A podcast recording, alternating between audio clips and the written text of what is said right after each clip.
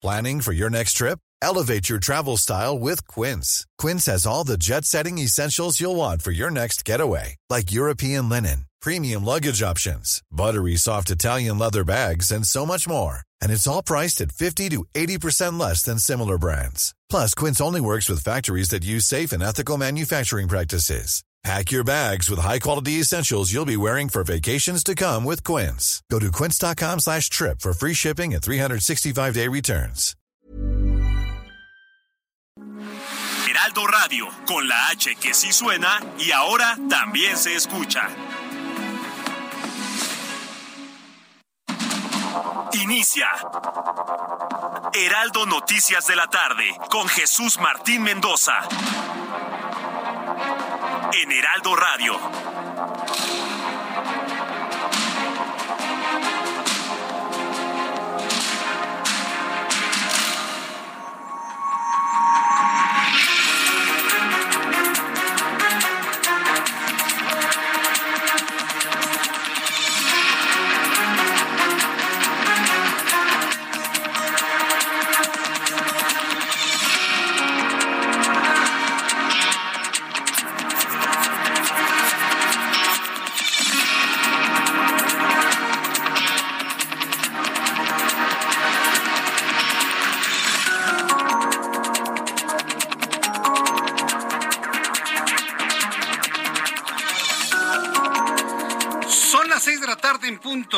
Del centro de la República Mexicana. Bienvenidos, muy buenas tardes. Iniciamos el Heraldo Radio.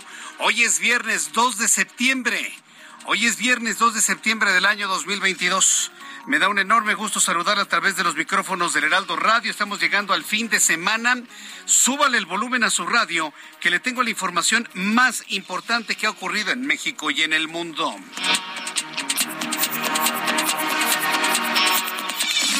En primer lugar, en este resumen de noticias le informo que la Junta de Coordinación Política de la Cámara de Diputados aprobó el orden de sesión de este viernes, aunque no enlistó la iniciativa presidencial para entregar el control operativo de la Guardia Nacional a la Sedena.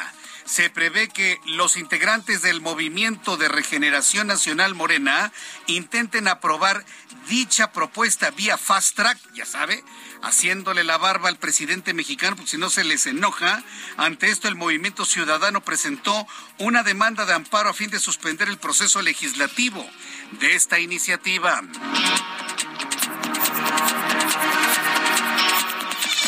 En más de este resumen de noticias, sí, vamos a estar muy atentos de lo que ocurre en la Cámara de Diputados porque efectivamente podría detenerse esta intentona del presidente mexicano, usted ya sabe cómo se llama, ¿sí? La intentona del presidente mexicano de militarizar al país, enviando a nuestra Policía Federal, que ahora se llama Guardia Nacional, a coordinarse con el ejército mexicano, que ya de facto ya lo hace. Pero ya incluir el aspecto administrativo sería ya la puntilla a este proceso que nada quiere, que se militarice el país. También le informo que científicos españoles revelaron que, que tres satélites han captado otra gran fuga de metano en una plataforma marina de petróleos mexicanos en el Golfo de México durante seis días entre el 5 y el 29 de agosto pasado. Esto sucede cuando sigue en aumento la presión sobre Pemex para que reduzca las emisiones y como sabe que a la presente administración les importa muy poco el tema del medio ambiente, les importa muy poco el tema del medio ambiente, pues Petróleos Mexicanos está haciendo lo indecible, se les olvida que ya existe en el planeta la tecnología satelital para determinar quién está contaminando con gas metano la atmósfera de nuestro planeta y para vergüenza, para vergüenza, ¿eh? Para una enorme vergüenza a nivel mundial, México es el único país que está emitiendo estas cantidades de metano a la atmósfera. La bajamos. La Fiscalía Estatal de Nuevo León informó sobre la captura de Jesús Antonio N., presunto responsable del feminicidio de su esposa, la profesora Joana Abigail Líguez, quien fue asesinada el pasado miércoles. Qué caso más terrible. Esto de veras de, de nota roja espantosa. El marido es el principal sospechoso de una maestra asesinada dentro de su propia casa. Le informo que Claudia Sheinbaum, jefa de gobierno de la Ciudad de México, aseguró que si la Suprema Corte de Justicia de la Nación de declara la inconstitucionalidad de la prisión preventiva oficiosa, si esta cárcel que se determina a alguien sin garantizarle su presunción de inocencia, dice que la Ciudad de México podría verse afectada en materia de seguridad. Ya se está curando en salud la jefa de gobierno, que si la Suprema Corte de Justicia vota en contra de la, o digamos, vota a favor de una inconstitucionalidad de la prisión preventiva oficiosa, que entonces va a haber más inseguridad en la Ciudad de México. Mire que conste que lo estamos avisando desde este momento. Le informo que el atentado de ayer contra la vicepresidenta argentina Cristina Fernández, viuda de Kirchner, oiga, qué caso, ¿eh? Pero ahorita le digo lo que nosotros pensamos, en lo personal lo que yo pienso. El atentado de ayer contra la vicepresidenta argentina Cristina Fernández de Kirchner, Kirchner fue catalogado como una tentativa de homicidio agravado por las autoridades judiciales de Argentina. Hoy se desarrollaron manifestaciones multitudinarias en todo el territorio argentino en desaprobación al atentado en contra de la funcionaria. Si usted no lo sabía, en el momento que llevaba, llegaba Cristina Fernández de Kirchner, estaba saludando a sus simpatizantes y cerca de un auto blanco, de repente se observa cómo la mano de un hombre se acerca al rostro de Cristina Fernández de Kirchner con una pistola y la detonan, pero no sale ninguna bala. El hombre fue detenido. Revisaron la pistola y tenía cinco balas, pero espéreme tantito. Resulta que tenía cinco balas, pero ninguna en la recámara. Ni siquiera estaban hablando de encasquillado. ¿Cuál es el resultado de lo ocurrido ayer en la noche? Una popularidad extraordinaria de Cristina Fernández. Perdón, pero cuando ya hemos visto cosas así en México, acuérdese, ¿eh? cuando ya hemos visto cosas en el pasado, muy en el pasado, similares, lo único que podemos pensar, o fue un milagro, o fue un milagro que en el momento de detonar la pistola no había una bala lista para ser detonada y que impactar en el rostro de Cristina Fernández? ¿O se trató de una fabricación con intencionalidad política en Argentina? Perdón, pero tan válida es una posición como la otra. Y las autoridades argentinas están obligadas a investigar si no se trató esto de una fabricación, porque ahora resulta que no salió el balazo. Cuando los criminales quieren hacer su fechoría, la hacen. ¿Sí? O sea, no se andan con que, ay, me falló la pistola. No, hombre, por favor. ¿Sí? Entonces, yo nada más le digo que estemos muy atentos a las investigaciones en Argentina, porque hoy el personaje de la noticia en Argentina se llama Cristina Fernández y su popularidad se triplicó, se cuadruplicó después de esto que ha sido muy mediático en el país sudamericano. Vamos a platicar un poco más adelante aquí en el Heraldo Radio y le, invito para que a través de mi cuenta de Twitter, arroba Jesús Martín MX y a través de YouTube, en el canal Jesús Martín MX, me diga usted qué es lo que piensa que en realidad hay atrás de todo esto. Así que le invito para que me lo diga con toda franqueza y vamos a tener entrevistas e información desde Argentina para conocer esto, porque imagínese si efectivamente estamos hablando de un caso de un intento de homicidio no, ¿qué, situación, eh? se podría generar en el país sudamericano, Argentina. Son las seis con ocho, las seis de la tarde con ocho minutos hora del centro de la República Mexicana. Vamos con nuestros compañeros reporteros urbanos, periodistas especializados en información de ciudad. Daniel Magaña, qué gusto saludarte, bienvenido, muy buenas tardes. Daniel Magaña, adelante, te escuchamos en esta tarde de viernes, por cierto, un viernes complicadísimo, porque estamos hablando que es viernes y además de una quincena reciente acaban de pagar. Adelante, Daniel Magaña, gusto en saludarte. Así es, Jesús Martín, muy buenas tardes. Pues te comentaba de pues que van en aumento la actividad vehicular en las principales vialidades. Ya llueve en varios puntos de la zona sur de la ciudad, así que hay que tomar esto en cuenta. Las personas que se trasladan a través de la zona pues del circuito interior. Fíjate, Jesús Martín, que hicieron algunas adecuaciones cerca del Centro Nacional de las Artes en la incorporación de los carriles laterales hacia los centrales y esto pues ha generado que algunos automovilistas todavía no se habitúen a estas incorporaciones y bueno, pues se generan complicaciones para quien se traslada un poco más adelante hacia la zona de la avenida Canal de Miramontes, una vez que se pueden incorporar ya hacia los carriles centrales del circuito interior, bueno, pues el avance es constante en dirección hacia la zona de Ermita, aunque bueno, pues ya a partir de ahí también algunos rezagos viales en dirección hacia la zona del aeropuerto. Así que bueno, pues empieza a llevar en algunos puntos a manejar con mucho cuidado esta tarde ya de viernes. Muy buena tarde. Gracias por la información. Muy buenas tardes, Daniel. Gracias. Continuamos, atentos. Vamos con el compañero Mario Miranda, quien nos tiene más información. Adelante, Mario. Gusto en saludarte. Muy buenas tardes.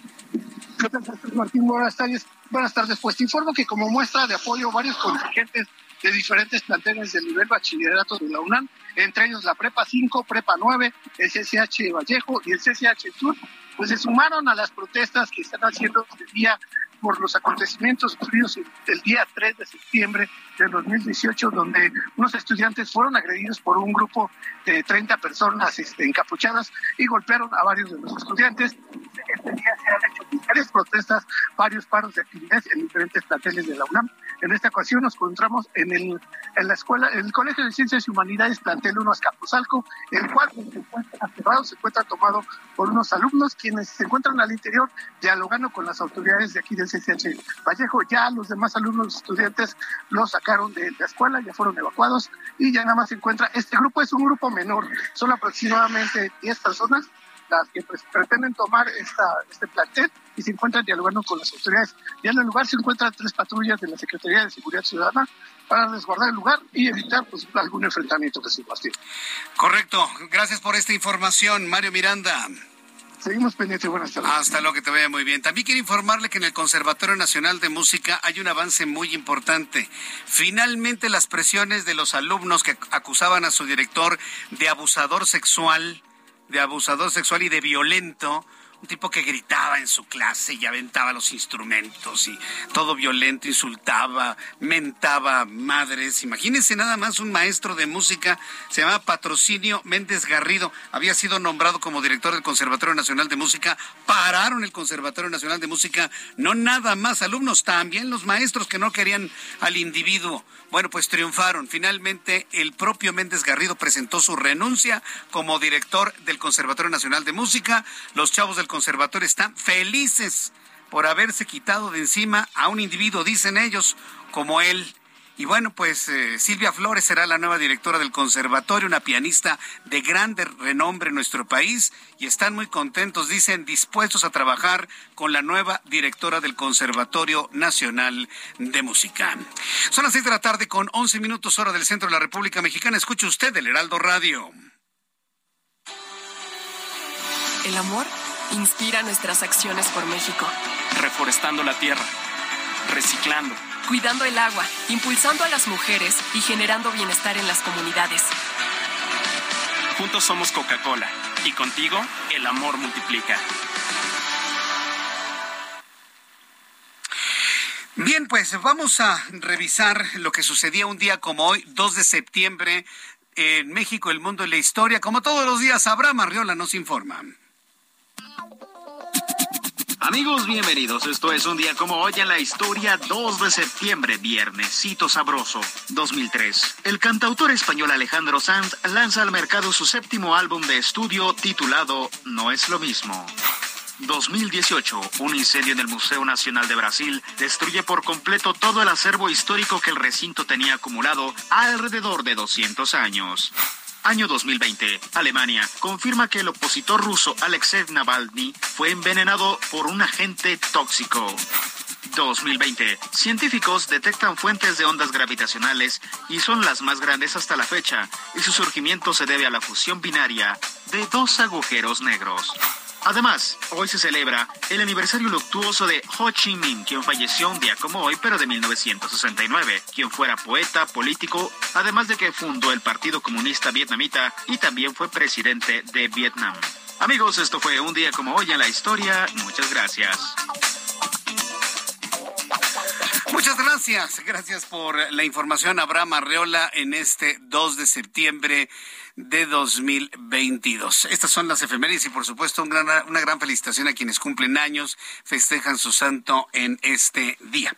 Vamos a revisar las condiciones meteorológicas para las próximas horas. Fin de semana, váyase preparando porque vamos a tener un fin de semana pues nubladito, como siempre, como ya, ya lo hemos estado viendo en los últimos, en las últimas semanas, nubladito con lluvia. Aquí en la capital de la República no va a llover sino en la noche, en la madrugada es cuando está cayendo la precipitación aquí en el centro del país. Dice el meteorológico de la Comisión Nacional del Agua, ya de hecho pone un alertamiento importante porque tenemos el monzón mexicano, la tormenta tropical Javier, la onda tropical número 25, un canal de baja presión, una zona de baja presión con probabilidad para desarrollo ciclónico, es decir, podríamos tener dos sistemas ciclónicos para la siguiente semana. Dice el meteorológico que este día el monzón mexicano se mantendrá sobre el noroeste del país, originando lluvias puntuales muy fuertes en Sinaloa, Chihuahua, Durango. Asimismo, la tormenta tropical Javier se ubica al oeste de Baja California Sur y origina lluvias puntuales intensas en dicha entidad. Mucha lluvia en la zona turística de Baja California Sur, entendiendo a los tres cabos a Cabo Pulmo, San José del Cabo y Cabo San Lucas, así como la ciudad de La Paz, afectadísimos por la intensa lluvia de esta tarde. Observamos una zona de baja presión con alta probabilidad para desarrollo ciclónico en el sur de Golfo de Tehuantepec, en donde la onda tropical número 25 y 26 podrían convertirse en el siguiente sistema ciclónico. Canal de baja presión en el Golfo de México, entrada de humedad, circulación de la tormenta tropical Javier ocasionará lluvias muy puntuales también en Nayarit, porque no nada más está afectando la península de, Baja California este sistema, sino que también afecta al mar de Cortés y a toda la, costa del Pacífico, entendiendo desde Sinaloa, llegando hasta Nayarit, Jalisco, toda esta zona, toda esta franja afectados por los efectos de tormenta tropical del sistema Javier. Con estos elementos le doy a conocer pronóstico del tiempo para las siguientes ciudades. Amigos que nos escuchan en Tijuana, Baja California esta tarde, temperatura mínima 22, máxima 33 en Mérida que por cierto hemos platicado cómo ha crecido eh, eh, la ciudad de Mérida, cómo han llegado personas provenientes de muchas partes del país, de manera concreta desde la Ciudad de México, para vivir en Mérida. ¿Por qué? Porque como es un territorio panista, pues tiene ahí seguramente algunos sistemas de seguridad que sí funcionan y es la entidad que hoy se reporta con menos incidencia delictiva. Mucha gente se ha ido a vivir a Mérida, Yucatán. Saludos amigos en Mérida, mínima 23, máxima 31, 29 en este momento. En Cuernavaca, mínima 16, máxima 25. En la ciudad de Hermosillo, Sonora, mínima 24, máxima 34. En la ciudad de Oaxaca, mínima 16, máxima 26. Guadalajara, Jalisco, 28 grados en este momento, mínima 17, máxima 29, 31 en Monterrey, mínima 23, máxima 33, y aquí en la capital de la República. El termómetro está en 23 grados, la mínima 14 y la máxima para mañana, 23 grados Celsius.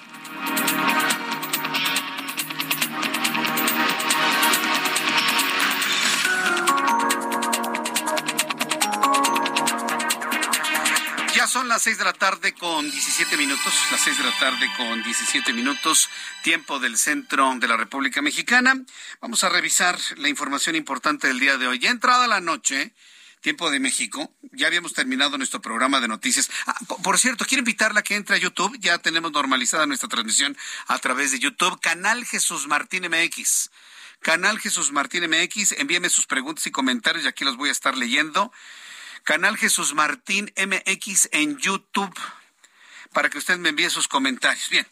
Eh, mientras usted se va uniendo a mi canal de YouTube y además de, de, escucharnos en la plataforma de emisoras de toda la República Mexicana del Heraldo, bueno, pues quiero decirle que autoridades judiciales en Argentina catalogaron pues un hecho insólito. Quisieron, supuestamente quisieron matar a la vicepresidenta de Argentina, Cristina Fernández, viuda de Kirchner. Se siente evita, ¿no? Saluda a todo el mundo, ¿no? La, señora.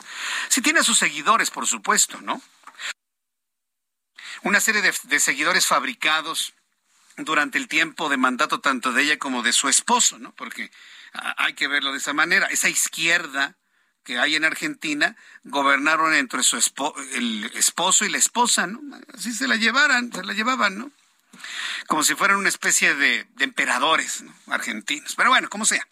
El caso es que ayer alguien presuntamente quiso atentar contra la vida de Cristina Fernández de Kirchner. Se acercaron con una pistola, supuestamente la detonaron en su cara, no salió ninguna pistola, a ella la protegieron y este el, el individuo está detenido. Y encontraron que la pistola tenía balas, pero no tenía ninguna lista para ser disparada.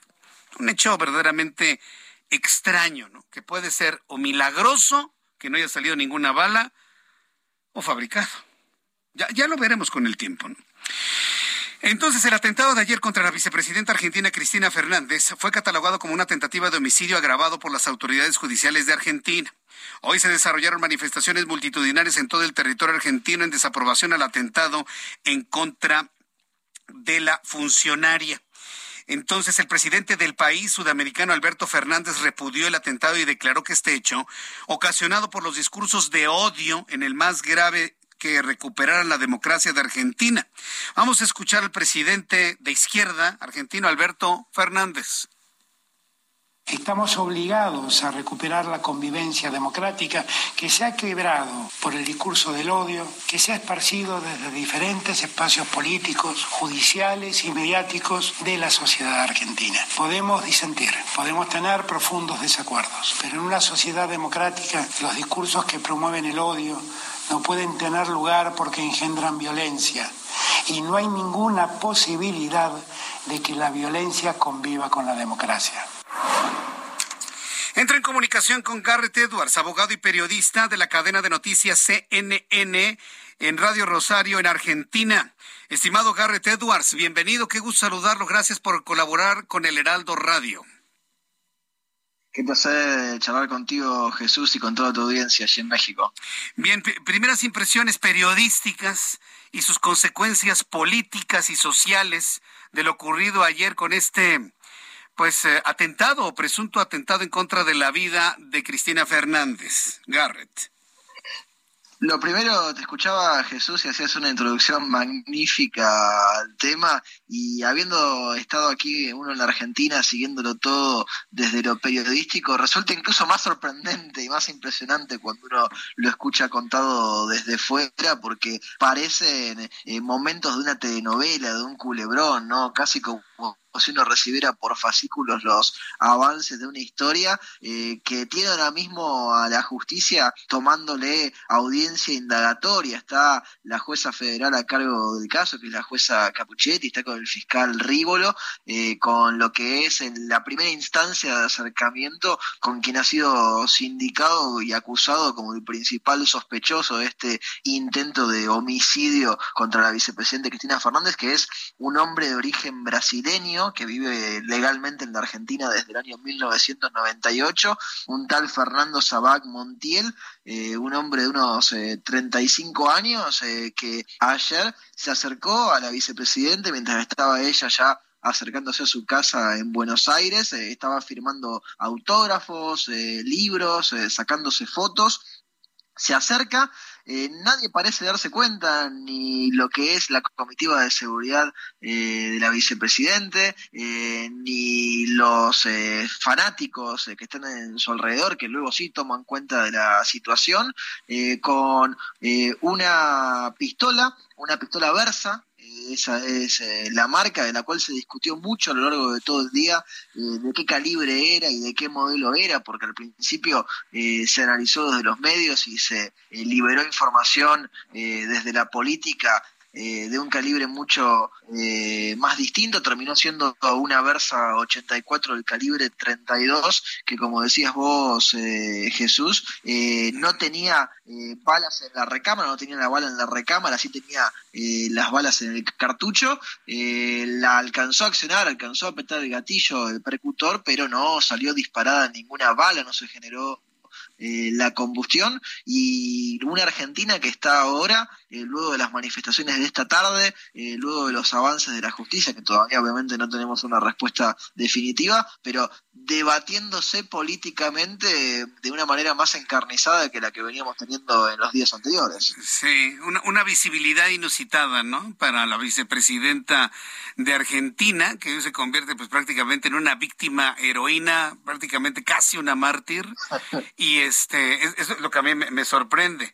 ¿Tú crees que las investigaciones llegan a, la verdad de las cosas, Garrett? A ver, eh, me pones eh, en, la doble pregunta ahí porque con mi rol de abogado, no solamente con mi rol de periodista y conociendo bien cómo funciona el sistema judicial en Argentina, yo creo que tristemente no vamos a arribar a una respuesta, a una verdad de ningún tipo, ni procesal ni objetiva, que deje conforme a la gente. Ustedes deben conocer bien en México, imagino lo que fue aquí la causa del fiscal Nisman, que eh, investigaba a, la que en su momento era, ahora es la actual vicepresidente, pero en su momento era la presidente de la nación, eh, por el memorando de entendimiento con Irán y por lo que tiene que ver con los atentados eh, terribles con la AMI y con la DAIA, es decir, con lo que tiene que ver con la comunidad judía aquí en la Argentina, y que falleció en circunstancias muy extrañas, que la justicia dijo lo mataron, aunque no pudo descubrirlo, y eso no se ha resuelto. Si no se ha podido resolver la muerte de un fiscal en democracia, uno también se pregunta cuáles son las chances de que esto lo resuelva la justicia. Pues yo quiero agradecerte mucho, Garrett, Garrett Edwards, al que nos hayas tomado la comunicación. Volvamos a platicar la próxima semana para hacer un balance de cómo van las investigaciones y yo te agradezco infinitamente estos minutos de colaboración con el auditorio del Heraldo Radio. Gracias, Garrett. Será un placer, Jesús. Gracias. Hasta luego, que te ve muy bien. Como usted lo notó, tampoco en Argentina están muy convencidos que se ha tratado de un atentado. Mensajes y volvemos.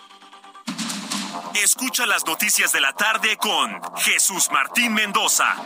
Regresamos.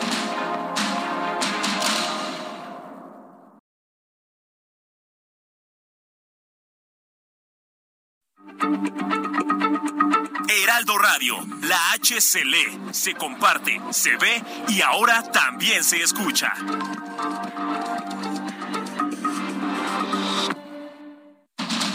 Continúa Heraldo Noticias de la tarde con Jesús Martín Mendoza.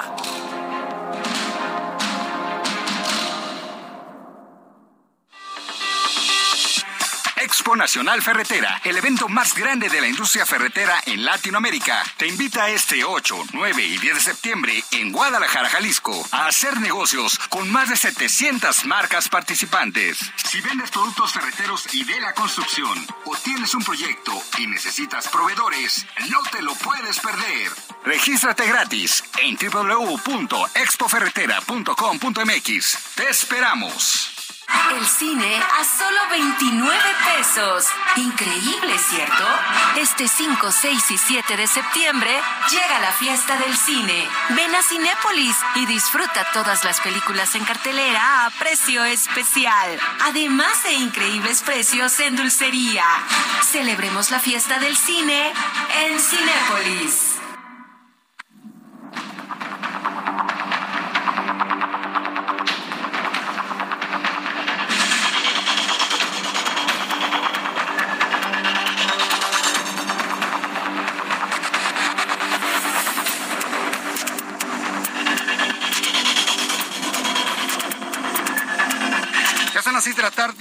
31 minutos, las 6 de la tarde con 31 minutos, hora del centro de la República Mexicana.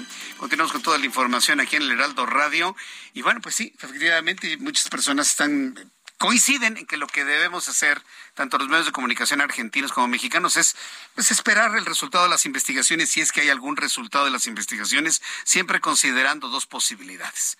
O que se trató de un milagro el que no haya pasado a mayores lo de ayer con Cristina Fernández o se trató de un montaje. Vamos a ver finalmente si efectivamente conocemos la realidad de las cosas. En otros asuntos de nuestro país, le informo, Santiago Nieto Castillo asumió el cargo como jefe de despacho de la Procuraduría General de Justicia del Estado de Hidalgo. Santiago Nieto ahora es el jefe del despacho de la Procuraduría General de Justicia de Hidalgo como parte de su transición a Fiscalía del Estado. Previo a este cargo fue titular de la Unidad de Investigación Financiera, todos lo recordamos, del 2018 a 2021. Santiago Nieto se peleó con todo el mundo y no nada más en esta administración desde la pasada, ¿no? Le traían unas ganas increíbles, pero bueno, finalmente ya se volvió a colocar y es el nuevo procurador de Justicia de Hidalgo, en tanto se hace la transición a Fiscalía. Además, en febrero de 2015 fue designado por el senador de la República como titular de la Fiscalía Especializada para la Atención de Delitos Electorales. Santiago Nieto, personaje de la noticia, pero muy polémico eh, personaje de la noticia. Es licenciado en Derecho por la Universidad Autónoma de Querétaro, doctor en Derecho por convención honorífica por la División de Estudios de Posgrado de la Facultad de Derecho de la Universidad Nacional Autónoma de México, con especialidad en temas electorales y de combate a la corrupción. En últimas fechas, contrajo nupcias con Carla Humphrey, consejera electoral en el Instituto Nacional Electoral. Eso es lo que podemos hablar de Santiago Nieto. Y bueno, pues lo voy a buscar la próxima semana, ¿no? Este, Giovanna, buscamos a Santiago Nieto para platicar con él, porque, mire, ¿sabe qué es lo interesante de, un personaje de la política como lo es él? Mantenerse vigente, mantenerse mediático. Y vaya que si lo logra Santiago Nieto, ¿eh? Vaya que si lo logra, tiene buen manejo de imagen, no me queda la menor duda. Bien, Luego de intensificarse y conformarse como tormenta tropical durante las primeras horas de este 2 de septiembre, el paso de Javier, que es una tormenta tropical cerca de las costas mexicanas, ha puesto en alerta a las autoridades estatales y federales. Con una trayectoria paralela a la península de Baja California, se prevé que el ciclón, con mayores afectaciones por lluvias, ráfaga de viento y oleaje elevado, sea Baja California Sur. Entro en contacto con Germán Medrano, él es nuestro corresponsal en La Paz, Baja California Sur. Estimado Germán, qué gusto saludarte. ¿Cómo te va con las lluvias de Javier? Pues nos ha sorprendido la lluvia, Jesús Martín, desde muy temprana hora el día de hoy y esto originó que el Consejo Estatal de Protección Civil suspendiera clases en todos los niveles aquí en La Paz y en Los Cabos. Eh, esta, esta, por esta tormenta tropical Javier, que se encuentra prácticamente en todo el territorio del estado. Te comento que eh, también autoridades de protección civil sesionaron hace unos momentos a las dos de la tarde para dar a conocer todavía eh, medidas a aplicar porque eh, pues ha habido cortes carreteros, algunos eh, leves deslaves en, en la carretera que va de La Paz a Los Cabos, lo cual ha ocasionado que el tráfico se eh, haga más lento. Los puertos continúan cerrados a la navegación menor en La Paz y Los Cabos, esto por oleaje de 3 a 5 metros que se ha presentado aquí en los litorales de Baja California Sur. Eh, las colonias más afectadas fueron las del sur del estado y las del sur de, de, Los Cabos y de La Paz, porque pues bueno, ha habido también algunos eh, deslaves en estas zonas. Los arroyos han eh, crecido y por ello, eh, pues aunque no están cerradas las carreteras en este momento, sí hay operativos por parte de la Guardia Nacional para que haya un, una verificación de estos, los cuales eh, son los más grandes que tiene el Estado a fin de que la gente no cruce. Hace unas horas hubo un rescate de una familia con eh, seis miembros, los cuales afortunadamente fueron rescatados por parte de eh, la Policía Municipal de aquí de la Ciudad de La Paz y por ello pues se ha hecho el exhorto a que no se crucen estos arroyos porque todavía está corriendo y todavía Javier va a dejar precipitaciones lo que resta del día y parte de la mañana de mañana sábado, Jesús Martín. Es el reporte. Muchas gracias por esta información. Muchas gracias, Germán Medrano. Un abrazo. Gracias, un abrazo, que te vaya muy bien. Bueno, pues esto es lo que nos comenta Germán Medrano desde Baja California. Toda esta información de la tormenta tropical, eh, su trayectoria, su, su desenvolvimiento, la nueva eh, onda tropical que está por convertirse también en una tormenta tropical, lo que para la próxima semana nos daría un segundo sistema ciclónico en la República Mexicana, todo eso se ve a través de los satélites. Los satélites no son otra cosa más que el ojo en el cielo. Algunos lo llaman el gran hermano, el ojo de Dios, el ojo que todo lo ve satélites meteorológicos, satélites de investigación científica, satélites de espionaje, satélites de telecomunicaciones, todos estos satélites colocados en una órbita geoestacionaria a 36 mil kilómetros de altura. Para que usted se dé una idea, la Estación Espacial Internacional viaja a una altura de 450 kilómetros.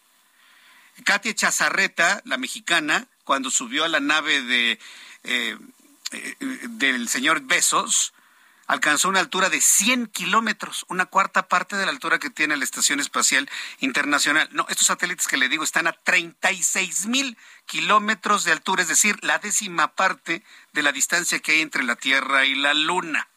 ¿Por qué comento todo esto? Porque esos ojos en el cielo ¿sí? también pueden ver la actividad petrolera y la además de ver las condiciones meteorológicas, pueden observar la actividad petrolera en México.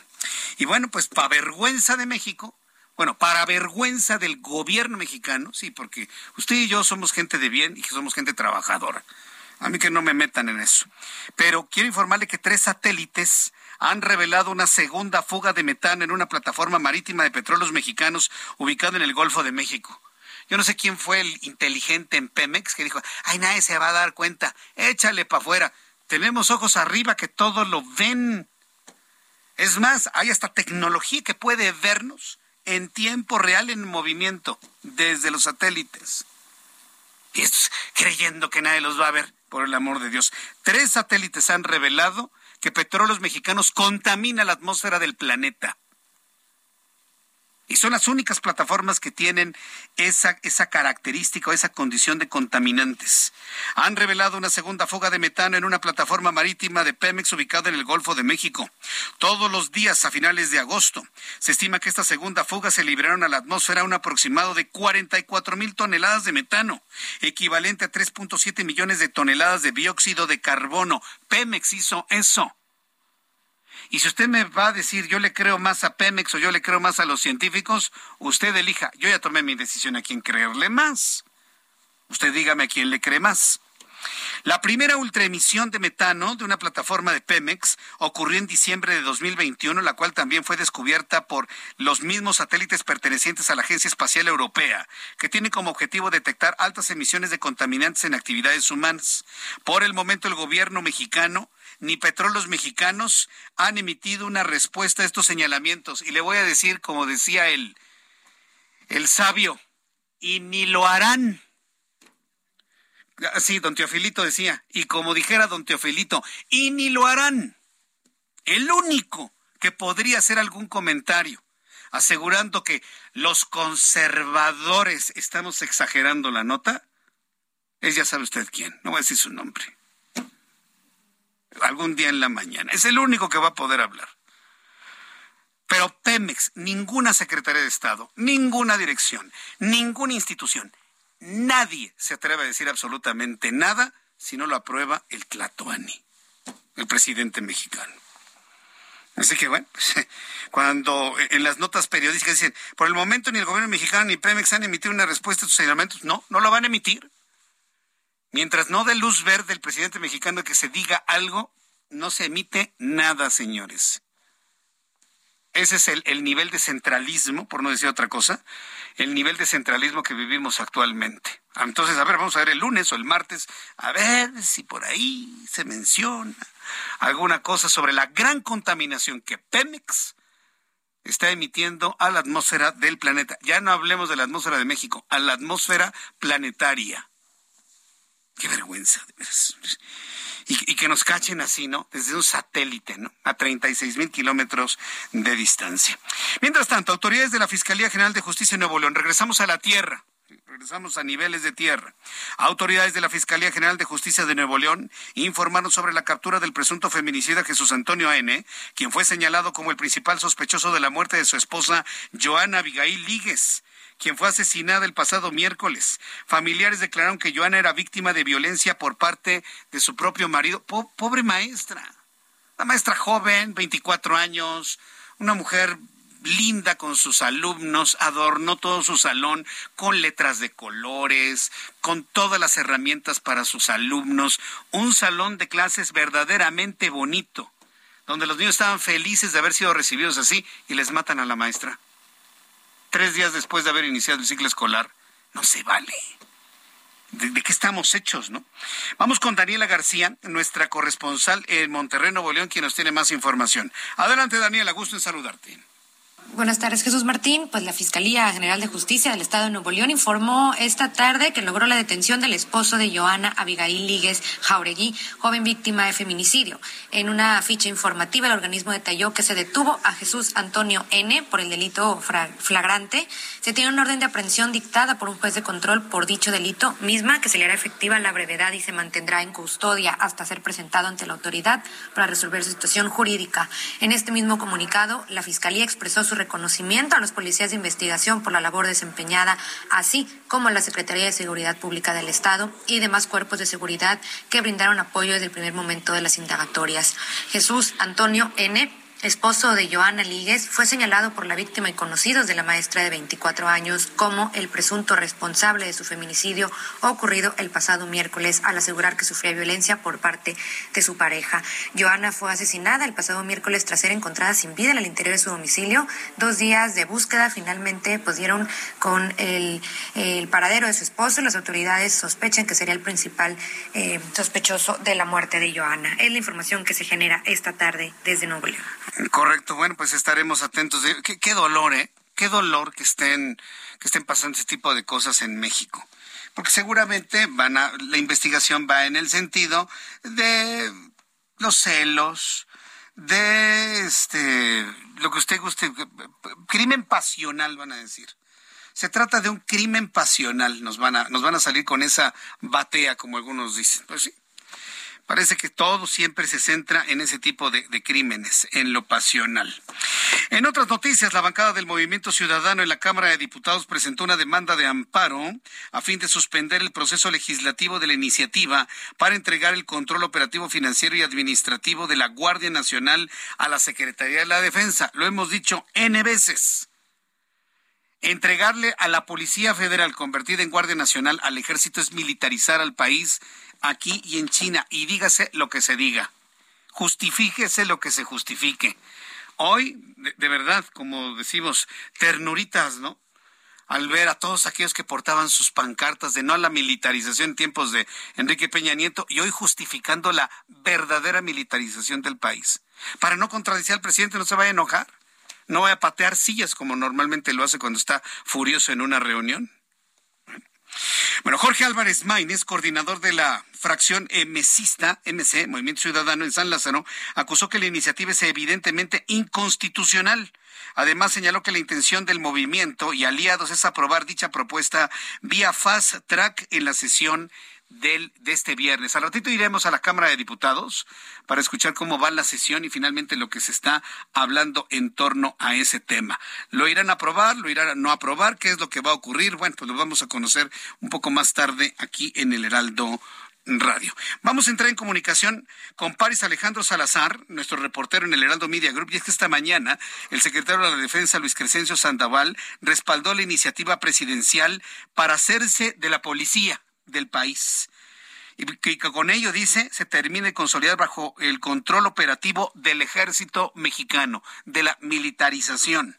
Adelante, Paris Alejandro Salazar, bienvenido, gusto en saludarte. Buenas tardes, Jesús Martín, amigas, amigos del Leal de México. El gobierno de México ya inició la defensa de la iniciativa presidencial para que la Guardia Nacional se consolide bajo el control del ejército mexicano. Esta mañana el secretario de la Defensa Nacional, Luis Crescencio Sandoval, defendió la propuesta de que la Guardia Nacional sea de carácter civil, pero que se termine de consolidar bajo el mando operativo y administrativo de la Sedena. En la ceremonia de clausura y apertura de cursos del sistema educativo militar y teniendo como invitados a los presidentes de la Cámara de Diputados Santiago Quil y del Senado Alejandro Almenta defendió la iniciativa del presidente López Obrador sobre la Guardia Nacional. Vamos a escuchar, cómo lo dijo Luis Crescencio Sandoval las mujeres y hombres de las Fuerzas Armadas de Tierra y Aire, estamos convencidos, tal y como lo plantea el señor presidente de la República y comandante supremo de las Fuerzas Armadas, en la iniciativa con proyecto de decreto de ley sobre la Guardia Nacional, que este cuerpo policial permanente continúe su consolidación como una institución civil, teniendo esta Secretaría de Estado únicamente su control operativo y administrativo. Luis Crescencio Sandoval señaló que la Guardia Nacional ha recibido apoyo de la Sedena para su creación y fortalecimiento desde hace tres años y que los mandos y efectivos han sido capacitados por el ejército. El presidente López Obrador tenía programado asistir a esta ceremonia. Sin embargo, ayer, después del informe de gobierno en Palacio Nacional, decidió cancelar su participación. Jesús Martín, el reporte que te tengo. Muchas gracias por esta información, París. Un placer, buenas tardes. Igualmente, que te vaya muy bien. Bueno, pues esto es lo que finalmente se ha informado sobre este proceso. ¿Qué va a suceder? ¿Irá a prevalecer este proceso aunque sea inconstitucional? Precisamente en estos días estábamos hablando sobre la violación a las reglas, a las leyes y hasta la Constitución. La Guardia Nacional, dice la Constitución, la Policía Federal, la Guardia Nacional son entidades e instituciones del orden civil Meter al ejército es total y absolutamente inconstitucional bajo la argumentación que sea. que están mejor capacitados, que ellos sí pueden hacer frente al crimen organizado. ¿De qué sirve si la orden es no hacerles nada? ¿De qué sirve que sean civiles o sean militares? ¿De, qué sirve que, que, venga el Capitán América, no? Si le dice al Capitán América, a los criminales no me los tocas. ¿De qué sirve? De nada absolutamente. Y eso sí, violando nuestra Carta Magna, que yo no sé si aguante otra violación más. Son las seis con cuarenta y ocho, hora del centro de la República Mexicana. Bien, entro en comunicación en estos momentos con Diana García, investigadora de Mexicanos contra la Corrupción y la Impunidad. Diana García, gusto en saludarla. Bienvenida. Hola Jesús Martín, muchas gracias por la invitación. ¿Tendrá futuro este, pues, este dique que se ha puesto, este freno que le ha puesto el movimiento ciudadano a esta intentona de militarizar el país, llevando ya al 100% el control de la Guardia Nacional al ejército mexicano? ¿Tendrá éxito esto? Pues mira, yo creo la verdad que no tendrá éxito. Si bien ya presentaron la demanda del juicio de amparo, tenemos que ver si el juez otorga una suspensión, si después también si el acto reclamado eh, es válido, si, eh, porque algo que tenemos que tener en mente es que en el juicio de amparo eh, los actos que reclaman deben de ser válidos. Entonces deben de ser actos ya eminentes. En lo que yo sí le veo cabida es que en caso de que estas reformas se lleven a cabo, lo que sí deberían hacer las minorías parlamentarias es interponer acciones de inconstitucionalidad ante la Corte, porque como ya lo mencionaste, son eh, reformas claramente inconstitucionales, van en contra del 21 constitucional, la seguridad pública y la Guardia Nacional deben ser de carácter civil. Entonces, en caso de que Morena y sus aliados pasen esta reforma, lo primero que deberían hacer las minorías parlamentarias es acudir ante la Suprema Corte, promover las acciones de inconstitucionalidad y eso sí, le tocaría a la Corte decir, ¿sabes qué? Tus reformas son totalmente inconstitucionales, inconstitucionales e invalidarlas. Ahora sí, porque evidentemente para poder ejercer una acción de inconstitucionalidad, pues las acciones tienen que entrar en función o ser publicadas. Antes pues no se puede hacer absolutamente nada. Pero pues va a tener que transitar por los ministros de la Suprema Corte de Justicia de la Nación. Dicho sea de paso, hoy los descalificó el presidente mexicano, por cierto. ¿eh? Dijo que le fallaron y no sé qué tantas cosas. Dijo que, que se había equivocado en, en sus opciones y demás. Pero tú crees que los ministros sean lo suficientemente libres e independientes para decidir de una manera constitucional? Mira, pues la verdad es que creo que Sí, bien, como lo has mencionado, el Ejecutivo se ha empeñado en ir en contra de la independencia del Poder Judicial y en primer lugar justamente de los ministros. Ha dicho que se ha equivocado en, en, designar a ciertos ministros, que los ministros están en contra del proyecto transformador, pero yo creo que los ministros lo que, y las ministras lo que deben tener bien claro es su papel como guardianes de la Constitución. No deben tener en mente quién los designó, eh, cuál fue su pasado, si quieren un futuro político. Sin embargo, la Constitución es clara, es clara y dice que deben ser de carácter civil. O sea, lo que pretenden hacer con estas reformas es militarizar a la Guardia Nacional ya de manera totalmente legal. Entonces los ministros y las ministras lo que deben hacer es decir, ¿sabes qué? Es totalmente inconstitucional y por eso lo invalido sin importar lo que vayan a decir allá afuera otras fuerzas políticas, porque la verdad es que es el Tribunal Constitucional de nuestro país, es nuestro Tribunal Supremo y deben tener y deben tomarse muy en serio este papel de guardianes de la Constitución y además de guardianes de los derechos humanos de todos y todas las mexicanas. Ahora bien, eh, yo entiendo la inconstitucionalidad, que lo que se está decidiendo es eh, está en función de pues hacer algo para detener la delincuencia.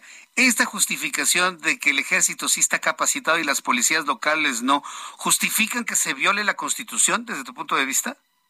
No, no, no, para nada lo justifican. Y claro, como dices, en la exposición de motivos se dice que necesitan ser estos cuerpos que ya están capacitados porque la delincuencia organizada está en niveles máximos. Sin embargo, algo que se le olvidó al presidente eh, poner en su exposición de motivos es que la Marina y el Ejército son de las corporaciones que más perpetúan violaciones a derechos humanos cuando detienen a una persona. Son de las corporaciones que más emiten actos de tortura. Por ejemplo, el 62% de las personas que fueron detenidas por la Marina, por la Marina fueron pateadas o golpeadas y esto también afecta desproporcionalmente a las mujeres. Por ejemplo, el 51% de las mujeres detenidas por la Marina sufrieron violencia sexual. Entonces, la realidad es que son corporaciones que perpetúan de manera impune graves violaciones a derechos humanos y no creo que esa sea la solución para hacerle frente al crimen organizado. Eh, eh, estoy completamente de acuerdo. Pues bueno, vamos a ver finalmente qué tanto los partidos de la oposición pueden detener este intento y bueno, pues estaremos atentos también de, las acciones de inconstitucionalidad y como lamentablemente ha pasado en estos cuatro años, un nuevo enfrentamiento entre partidos, sociedad, presidencia, ejecutivo, en fin. A ver en qué termina todo esto. Muchas gracias por la información y por esta entrevista, Diana García. No, muchísimas gracias a ti por la invitación, Jesús Martín. Muy interesante. Muchas gracias. Gracias, buena tarde. Hasta pronto, que te vaya muy bien. Es Diana García, es investigadora de Mexicanos contra la Corrupción y la Impunidad. Sí, esta mañana el presidente mexicano, eh, y a ver, esto lo voy a comentar porque, por favor, a ver, señores que son... Eh, eh, muy adoradores, por decir algo, seguidores, barberos de Andrés Manuel López Obrador y que sienten que es su gran defensor. Este señor, este señor, en el momento que así le conviene, le voltea bandera a quien sea, a quien sea, a quien sea. Pueden ser sus hijos, puede ser eh, a quien sea. Ya en el, el, quien sea piensa en todos los que se han enemistado con el presidente de la República. Ahora ya le pegó a los ministros de la Suprema Corte de Justicia. Estos ministros han hecho hasta lo imposible por estar bien con el presidente y les dijo, me equivoqué. No están en la línea de un, pensamiento transformador porque todo lo quieren ver de manera constitucional. Hágame usted el favor, eso dijo hoy en la mañana López Obrador. Voy a los anuncios, regreso con un resumen de noticias, datos de COVID, mucho más aquí en el Heraldo Radio. Escucha las noticias de la tarde con Jesús Martín Mendoza. Regresamos. Heraldo Radio, con la H que sí suena y ahora también se escucha.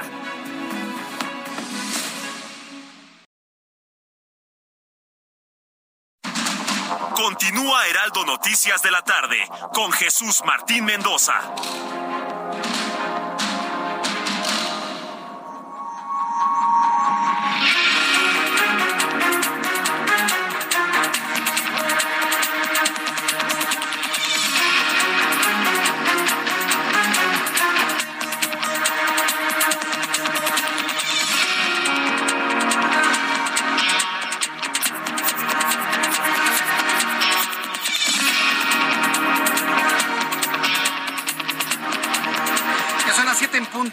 19 horas en punto hora del centro de la República Mexicana, le presento un resumen con las noticias más importantes en el Heraldo Radio.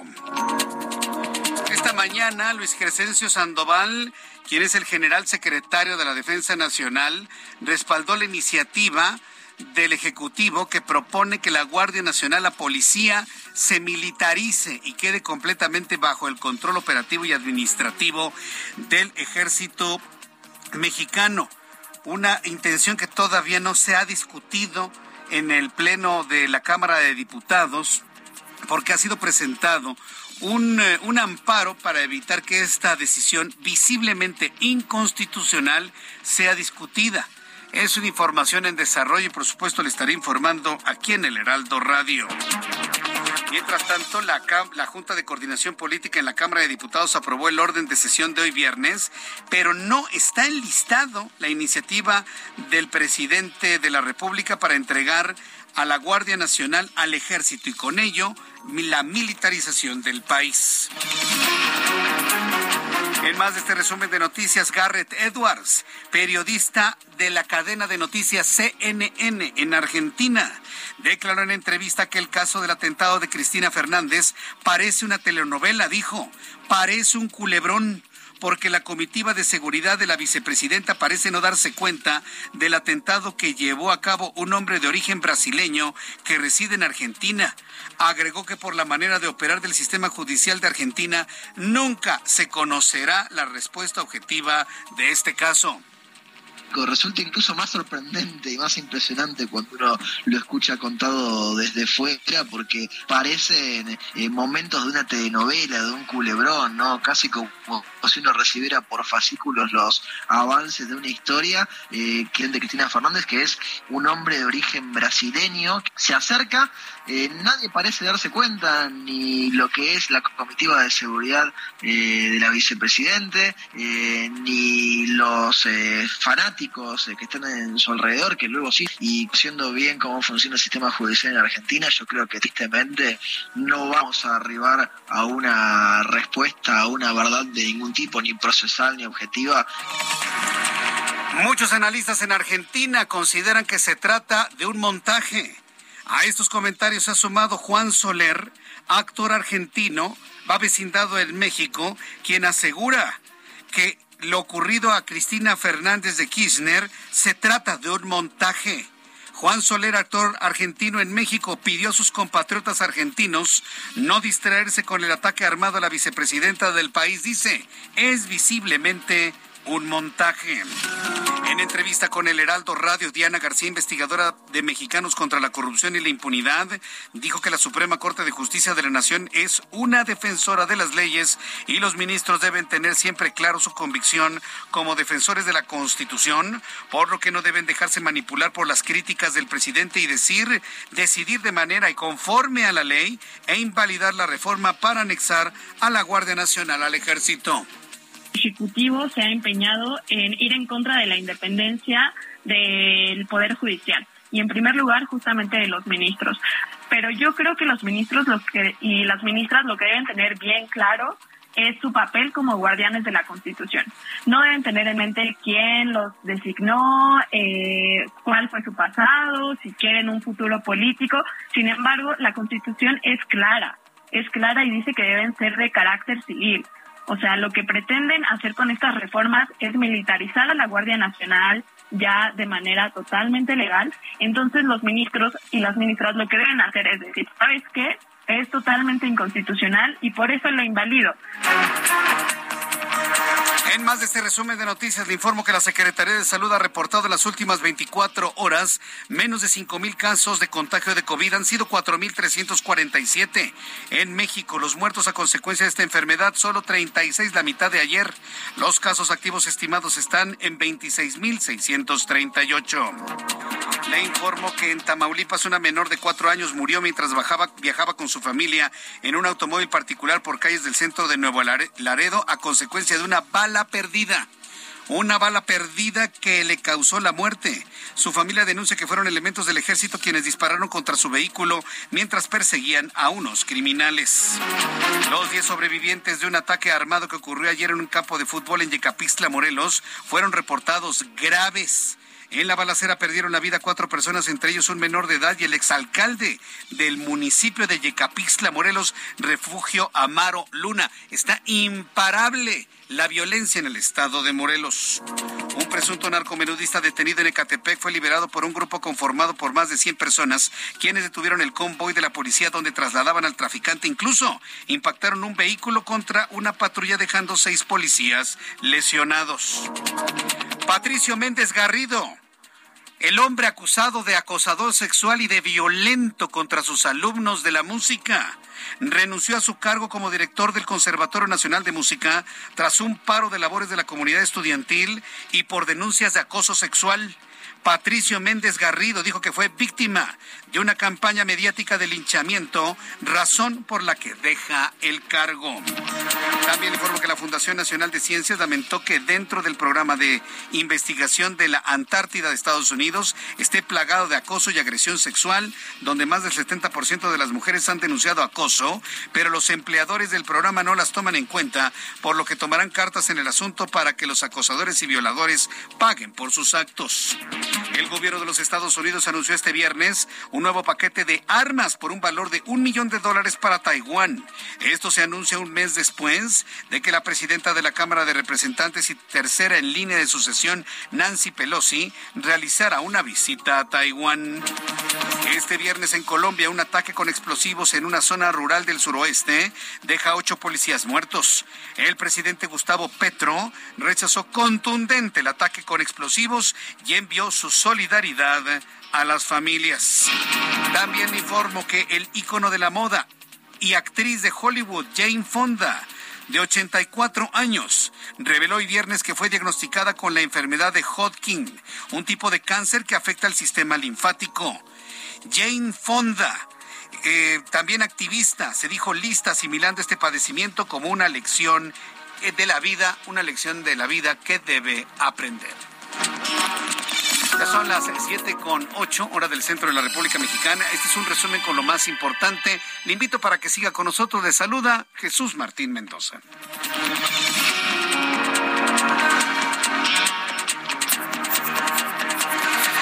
Continuamos con la información aquí en el Heraldo. Vamos con nuestros compañeros reporteros urbanos, periodistas especializados en información de ciudad. Saludo con mucho gusto a Daniel Magaña. Adelante, Daniel. ¿En dónde te ubicamos a esta hora de la tarde, casi noche? ¿Qué tal, Jesús Martín? En la zona de Tasqueña para las personas que se trasladan a través de la Miguel Ángel de Quevedo, bueno, pues desde antes de llegar hacia la zona de Tlalpan ya encontrará complicaciones vehiculares. Sobre todo es una zona en la que también, eh, pues los trolebuses, es un paradero de trolebuses, la central de autobuses del sur, bueno, pues esto complica el avance de automovilistas en dirección hacia la zona de Miramontes. Es el punto más problemático, ya una vez que se rebasa este punto de conflicto, el avance hacia la zona de Paseo de Tasqueña o bien las personas que un poco más adelante se incorporan hacia la zona del eje 3 Oriente, las personas que ingresan a la avenida Canal de Miramontes, pues a la carga vehicular el avance es eh, constante en dirección hacia la colonia Educación o bien para incorporarse hacia la zona también un poco más adelante de la calzada de la Virgen. El reporte, Jesús Martín. Buenas tardes. Gracias por la información, Daniel Magaña. Mario Miranda nos informa. Adelante, Mario, a esta hora de la tarde. ¿En dónde te ubicamos? ¿Qué tal, Jesús Martín? Buenas tardes. Pues tenemos información vial de la zona norte, donde en estos momentos tenemos tráfico a vuelta de rueda en la avenida Aquiles Cerdán, en el tramo de la calzada México-Tacuba al metro Capozalco. Y es que hay un accidente vial en los carriles centrales de esta avenida, lo que está ocasionando bastante tráfico en la avenida Aquiles Cerdán. En el sentido opuesto de Aquiles Cerdán, en dirección hacia la calzada México-Tacuba, encontraremos buen avance. Avenida Marina Nacional de Mariano Escobedo al circuito interior con vialidad aceptable. Mariano Escobedo de la calzada México-Tacuba al circuito interior con carga vehicular. Y finalmente la calzada Legaria con vialidad aceptable de Marina Nacional al periférico. Sin Martín, seguimos pendientes. Muchas gracias. Gracias por esta información, Mario Miranda. Buenas tardes. Hasta luego, muy buenas tardes. Son las siete con diez, las 19 horas con diez minutos, tiempo del centro de México. Escucha usted el Heraldo Radio y bueno, pues ya le adelantaba, ya le adelantaba en, en el resumen de noticias que cada vez están sumando más comentarios, más interpretaciones, sobre todo de, de, de argentinos avecindados en México, que no le creen a Cristina Fernández el supuesto atentado. ¿eh? Se está investigando, por eso le llamo supuesto, porque pues todavía se está investigando qué fue lo, qué fue lo que ocurrió. Entonces al ratito, al ratito le voy a tener más información de esto y otras noticias cuando el reloj marca ya las 7 de la tarde con 10 minutos. El cine a solo 29 pesos. Increíble, ¿cierto? Este 5, 6 y 7 de septiembre llega la fiesta del cine. Ven a Cinépolis y disfruta todas las películas en cartelera a precio especial. Además de increíbles precios en dulcería. Celebremos la fiesta del cine en Cinépolis. Bien, pues ya cuando eh, son las siete con once, vamos a revisar para que llegue usted con bien y sobre todo muy bien informado cómo nos trataron las la economía y las finanzas, el tipo de cambio, los cierres, los números, toda la economía y las finanzas con Héctor Vieira. La Bolsa Mexicana de Valores cerró la sesión de este viernes con una ganancia del 1.11% al avanzar 504.98 puntos, con lo que el índice de precios y cotizaciones, su principal indicador, se ubicó en 45.888.63 unidades para cerrar en positivo las dos primeras jornadas de septiembre.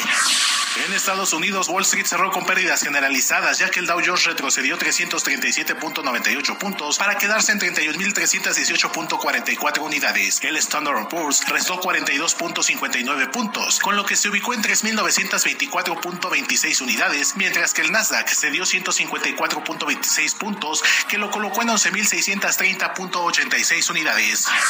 En el mercado cambiario el peso mexicano se apreció 0.24% frente al dólar estadounidense, al cotizarse en 19 pesos con 70 centavos a la compra y en 20 pesos con un centavo a la venta en ventanilla. El euro cerró en 19 pesos con 65 centavos a la compra y 19 pesos con 85 centavos a la venta. El Bitcoin tuvo una caída en su valor del 1.97% para cerrar en 19.930.20 dólares por unidad, equivalente a 398.277 pesos mexicanos con 79 centavos.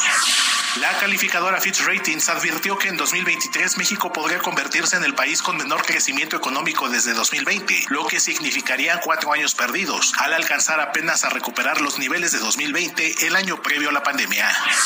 La Secretaría del Trabajo y Previsión Social y el Sindicato de Telefonistas de la República Mexicana acordaron ampliar las negociaciones en materia de jubilación hasta el próximo 20 de septiembre, mientras que el propio sindicato presentará una nueva contrapropuesta el día 6 de este mismo mes.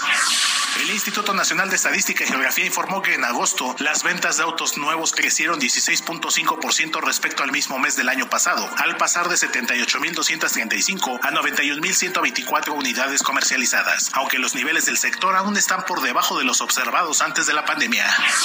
La Secretaría de Hacienda redujo el estímulo fiscal a los combustibles para la semana del 3 al 9 de septiembre, con lo que el incentivo de la gasolina magna pasará del 95.4 al 83.96%, equivalente a 4 pesos con 61 centavos por litro. El de la premium bajará del 81.42 al 68.49%, lo que equivale a 3 pesos con 17 centavos por litro, mientras que el del diésel será el único con el 100%, equivalente a 6 pesos con 3 centavos por litro.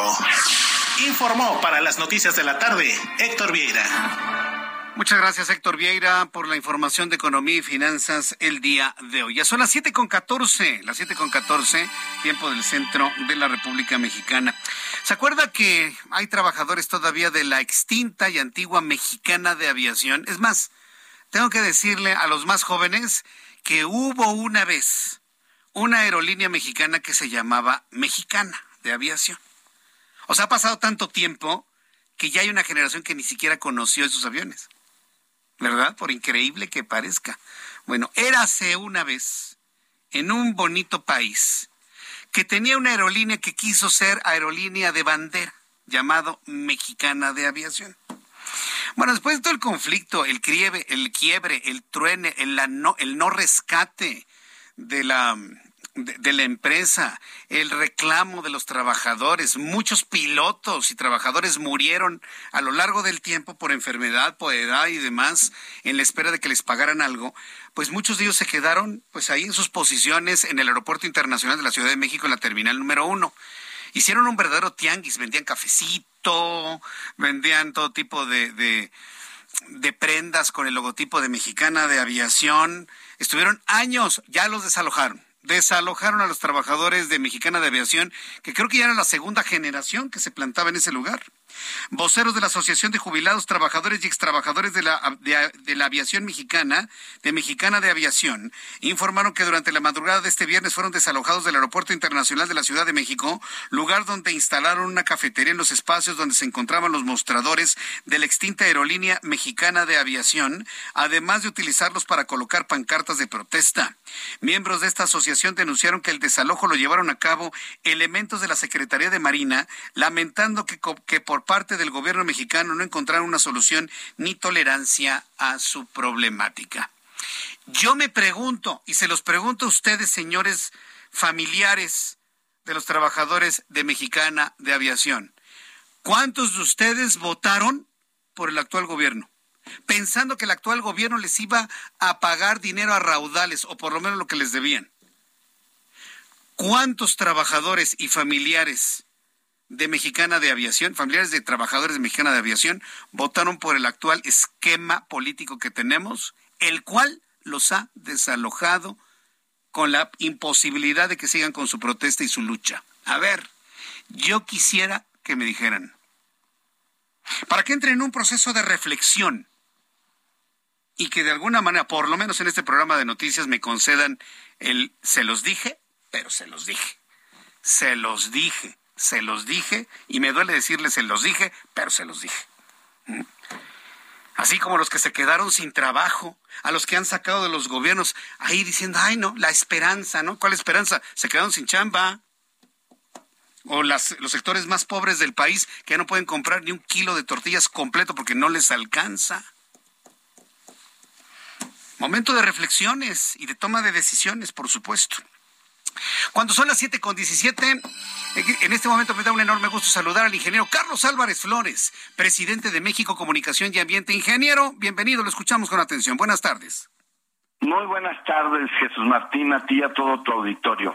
Mira, el 19 de septiembre del 2011, a petición de 5.000 guanajuatenses que viven en las márgenes del río Temascatío, en la zona de Irapuato, Salamanca, y ese río después vierte en el río Lerma y después eso llega hasta Chapala.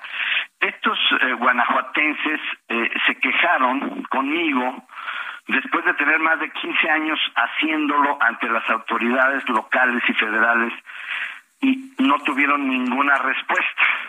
Entonces, acompañé, fui a una visita al río Temascatío, era un río de color azul. ¿Cómo que azul? Sí. ¿Cómo que azul? ¿A poco, adiós? ¿A poco existe? Voy a buscarlas, ahorita no tengo aquí la fotografía, pero te las voy a buscar. Bueno, el caso es que hay un parque industrial Irapuato, donde hay muchas empresas, entre ellas Petróleos Mexicanos en unos almacenes, la Comisión Federal de Electricidad también en unos almacenes de pintura, eh, Caminos y Puentes Federales de Ingresos, aceros, acereras, CEMEX, fíjate nada más, cementos mexicanos, y entre toda la lista, la que me salta más de muchas empresas como Gas Express Nieto, es Lala Derivados Lácteos SADCD.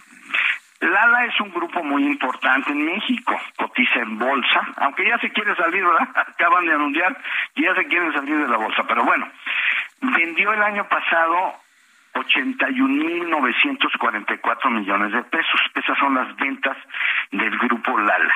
Porque nos venden, bueno, pues desde leche, que quién sabe si sea leche, hasta todo, ¿verdad? Yogures y bueno.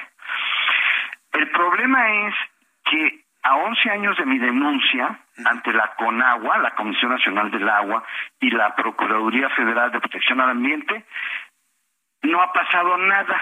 Por eso hoy lo quiero volver a repetir. La profeta está podrida y la CONAGUA está podrida, porque yo no encuentro ninguna otra razón que a 11 años de mi denuncia por la contaminación que hacen todos ellos al tirar y vertir indebidamente sus residuos que no necesariamente son peligrosos, vamos a hablar de los de del ala, son de manejo especial porque son grasas y lodos orgánicos, o sea, de lo que producen. No necesariamente son peligrosos, se llaman de manejo especial y para ese efecto le corresponde también al gobierno local. Hay una Procuraduría Ambiental y de Ordenamiento Territorial en Guanajuato, que se llama la PAOT, pero que tampoco sirve para nada. Entonces, a lo que voy es a esto. El modelo de gestión para mantener nuestros ríos limpios simplemente no funciona y este es el mejor ejemplo. Un río que después vierte su caudal al río Lerma y después a Chapala, pues esos, ahí van todos esos contaminantes, ¿verdad? Acuérdate que el río Lerma tiene 1090 sustancias contaminantes, 1090. Eso es un resultado del análisis del Instituto Mexicano de Tecnología del Agua. Entonces, el llamado es precisamente a que una empresa tan poderosa, tan importante como Grupo Lala, que si hablamos de utilidades netas, vamos a hablar de un factor que ellos tienen más o menos del 10% neto después de impuestos, hablar de 8 mil millones de pesos de utilidades y no pagarle a una empresa autorizada para que ahí entreguen sus residuos, nadie puede tirar ningún residuo, ni sólido urbano, ni de manejo especial, como es el caso, ni residuos peligrosos, ni al suelo, a un terreno o a ningún cuerpo de agua. Ese es el tema. O sea, el tema no es un tema de que se estén muriendo las mariposas. Sí se están muriendo las mariposas, porque aquí hay sustancias químicas también. Es un tema de salud pública porque hay cinco mil guanajuatenses que respiran, eso apesta, yo estuve ahí, Jesús Martín, es una cosa inaudita, ese color azul lo, lo, lo, lo genera unas aminas que también tira una empresa que se llama Petramin SSB, una empresa muy responsable. Pero ¿de qué sirve mi denuncia y de qué sirve que se quejen estos mexicanos vulnerables? Porque en realidad la Conagua, la Profepa y esa PAOT de Guanajuato, pues simplemente no funcionan. La pregunta es, ¿Por qué México es así? ¿Por qué nuestros empresarios poderosos no tienen esa responsabilidad que de ellos mismos debería salir? ¿Me explico? O sea, si yo soy un empresario que gano dinero en este país, ¿verdad? Y mis residuos sé que los tengo que entregar de acuerdo con las normas a una empresa autorizada para que no hagan daño, sino que sean dispuestos adecuadamente, ¿por qué no lo hago? Por ganar más dinero, mi querido Jesús Martín. Bueno, todo lo que sucede en este país con corrupción o sin, o sin corrupción pasan por el tamiz del dinero, ingeniero. por eso, pero debe haber una conciencia, debe haber una responsabilidad, de manera que yo hago un llamado al Grupo Lala, no sé ni quiénes son los dueños, supongo que son mexicanos, ¿verdad?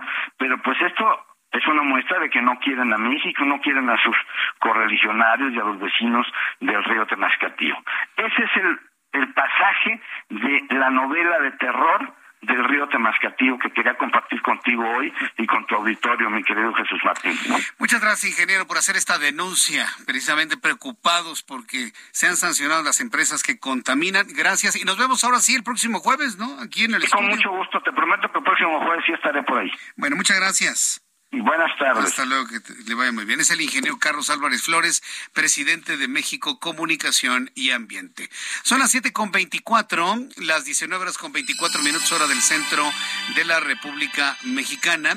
Quiero informarle que en la calzada Ignacio Zaragoza se cayó un árbol. ¿Sí? Sí, que tiene extraño que se caiga un árbol. ¿no? El problema es que se cayó sobre un auto y este venía, se iba cayendo el, auto, el, árbol y venía pasando un automóvil de la marca Nissan, un Versa creo que es, de color gris, y cayó encima del auto tres personas lesionadas. En este momento, elementos de bomberos de la Ciudad de México utilizan, ¿cómo les llaman las tenazas? Las tijeras de la vida, ¿no? Las tijeras de la vida, las tenazas.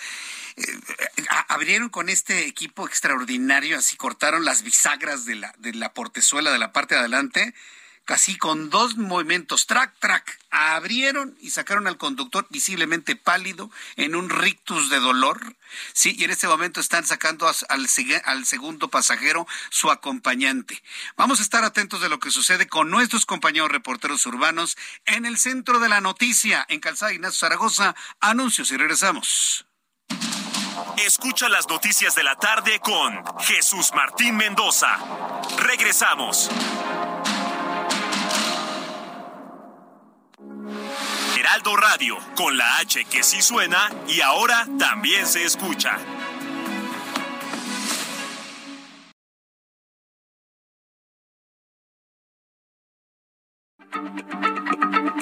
Heraldo Radio, la H se lee, se comparte, se ve y ahora también se escucha.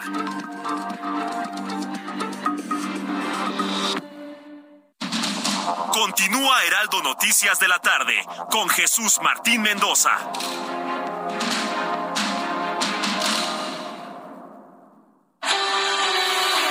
El amor inspira nuestras acciones por México.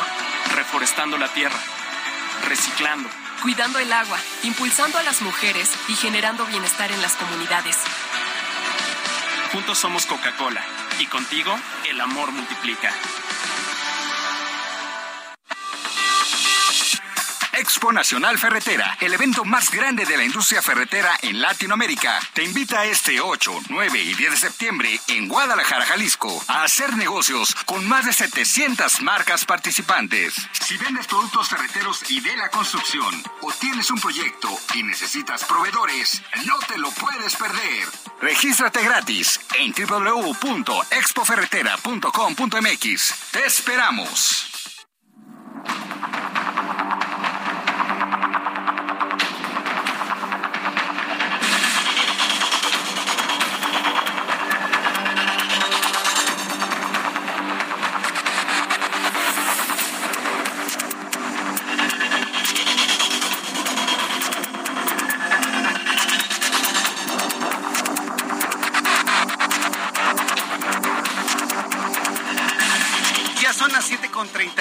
31, las 19 horas con 31 minutos, hora del centro de la República Mexicana. Gracias por sus comentarios. Gracias por sus comentarios, por sus opiniones. Eh, vamos a ir con mi compañero Daniel Magaña, pero antes rápidamente, yo sí quiero este, externar una gran felicitación un agradecimiento. Siempre es importante darle un gran apapacho a nuestros integrantes de nuestro equipo. Ricardo Canseco es nuestro redactor aquí en el Heraldo Radio. Hoy está cumpliendo su primer año. Bueno, ayer su primer año con nosotros.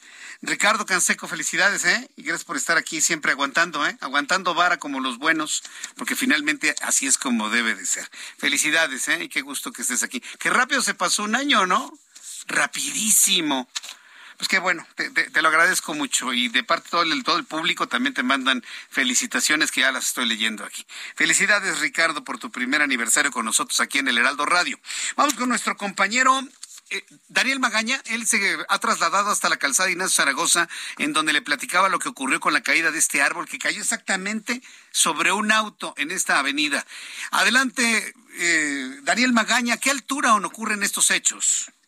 ¿Qué tal Jesús Martín? Muy buenas tardes. Y pues eh, precisamente ya lo adelantabas y pues literalmente pues también tuvieron que aguantar vara pues estos jóvenes que viajaban en este vehículo Nissan eh, color gris afuera, prácticamente afuera de la estación del metro Santa Marta, esto en dirección hacia la zona eh, poniente, venían del Estado de México cuando este árbol debido a la lluvia, ya recordábamos que estaba lloviendo también en varias de las alcaldías, esto reblandeció pues el el, suelo y se vino abajo este pues árbol de varias toneladas, cayó en este vehículo compacto, las cuatro personas pues resultaron atrapadas, sin embargo la parte, la mayor de este árbol pues cayó en la parte posterior y bueno, estuvieron laborando los servicios de emergencia con estos eh, pues equipos especiales hidráulicos, quitaron las puertas del vehículo y bueno, hace apenas pues unos minutos, unos cinco minutos, bueno, pudieron liberar también al joven que se encontraba en la parte posterior de este vehículo Nissan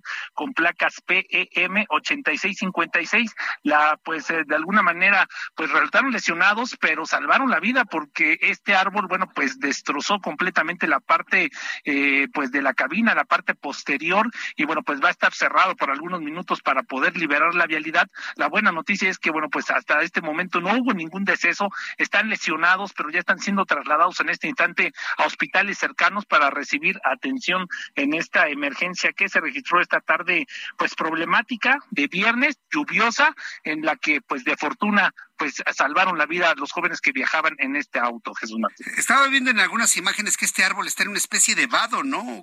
¿Qué, qué es ese lugar exactamente? Es exactamente, Jesús Martín, la parte que divide las personas que vienen del Estado de México, aquí es la incorporación hacia la autopista o bien hacia la zona de la calzada Ignacio Zaragoza.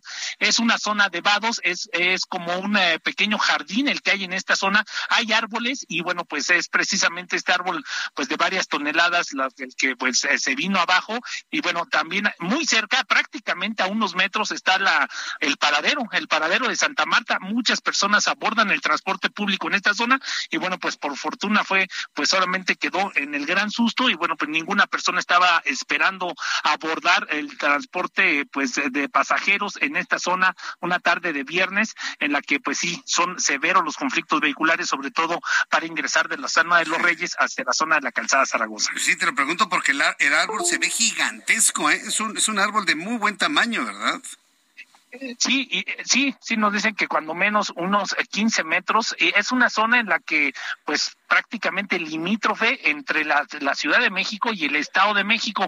Estos árboles pues están en el camellón y a veces pues no se da pues tal vez el mantenimiento adecuado. Es una zona en la que no es peatonal, no, no cruzan los peatones en donde están los árboles, pero bueno pues sí, cientos y cientos de automóviles que ingresan hacia la Ciudad de México o también que ingresan pues utilizan esta vía. Correcto, gracias por la información Daniel. Continuamos atentos. Buenas tardes. Hasta luego, que te vaya muy bien. Muy buenas tardes. Son las 7.36, las 7.36 horas del centro de la República Mexicana. Esta, esta semana, esta semana, eh, se, lo quiero compartir, recibí una gran cantidad de críticas por parte pues, de mis seguidores a través de Twitter, a través de Facebook, eh, usted que me escucha en la radio, por haber publicado una encuesta en, en Twitter sobre quién debería ser el candidato eh, quién debería ser el candidato del Movimiento de Regeneración Nacional ante la falta de una definición en la oposición. Al ratito voy a eh, darle más información sobre esto, sí, sobre todo por lo que sucedió a raíz de esto. Empezaron una serie de destapes, pero así sin, sin ningún tipo de coordinación y de estrategia mediática. Lo vamos a platicar en unos instantes más. Antes entro en contacto con el doctor Javier Carrasco, quien es el director ejecutivo del Instituto de Justicia Procesal Penal, a quien yo le agradezco estos minutos de comunicación con el auditorio del Heraldo. Estimado doctor Carrasco, bienvenido. Muy buenas tardes. Muy buenas tardes. Gracias por tomar la llamada telefónica. Eh, prisión preventiva oficiosa. ¿Cómo debemos entenderla ahora después de toda esta discusión? ¿Está en el limbo la, decisión? ¿Qué es lo que va a suceder? Hay muchas críticas por parte del presidente y ya se ha sumado la jefa de gobierno asegurando que el que no se mantenga esta figura pues va a generar mayores niveles de inseguridad. ¿Usted qué piensa?